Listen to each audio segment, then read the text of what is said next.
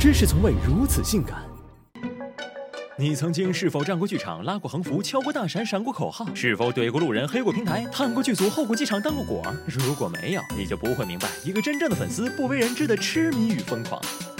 真粉就像成千上万个细胞组成了带闪的爱豆，平常靠吸收爱豆产生的光影维持活力，而爱豆也需要细胞爱的供养，两者关系紧密，互利共赢。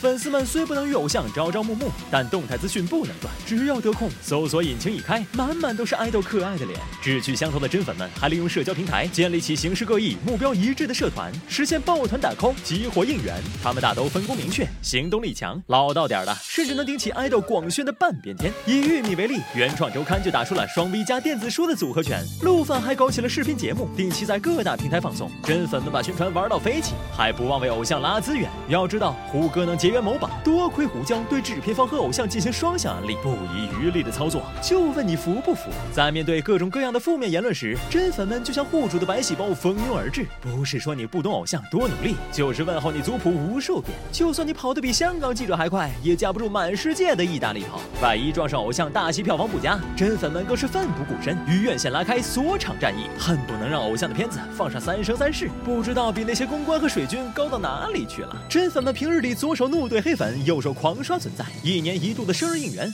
更是没有做不到，只有想不到。小螃蟹去年除了替爱豆做了上百万慈善，还刷屏纽约时代广场，定制豪华游轮 VIP，承包私人飞机绕城，甚至海陆空全景式普天同庆，如此阵仗，没个千把万根本打不住。而今年的成年礼，亲妈粉更是豪出新高度，直接安排偶像的人形看板冲出天际，环游太空，只因凯爷想知道宇宙的样子。照这样发展下去，以后爱豆先去，怕是要修一座地下陵墓，打一口水晶棺材了。不过人性都是复杂的，一些真粉往往入戏太深，粉到深处默默黑。丁日的粉丝为了收藏丁日的丁日，甚至买凶杀人，幸亏半途良心发现，提前自首，不然丁日粉都得改名宋仲基了。如今为满足私生饭的偷窥欲，专守明星隐私的产业链悄然兴起，花钱不光能买到爱豆的行程安排，运气好的还能搞到证件号等绝密信息。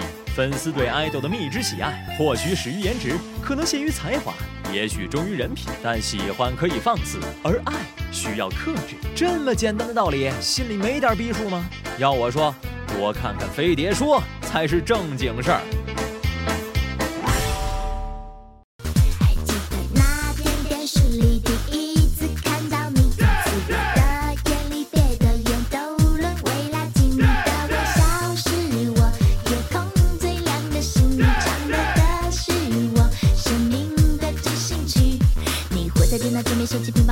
无处不在，跟你疯狂的打 call 打 call，为你熬夜到爆，特别卖光，我不想价，处处不爱你的人全都死光死光，拍了新电影，买发了新专辑，买，坚持为你花钱原则不动摇，看你买了好久，出了好久。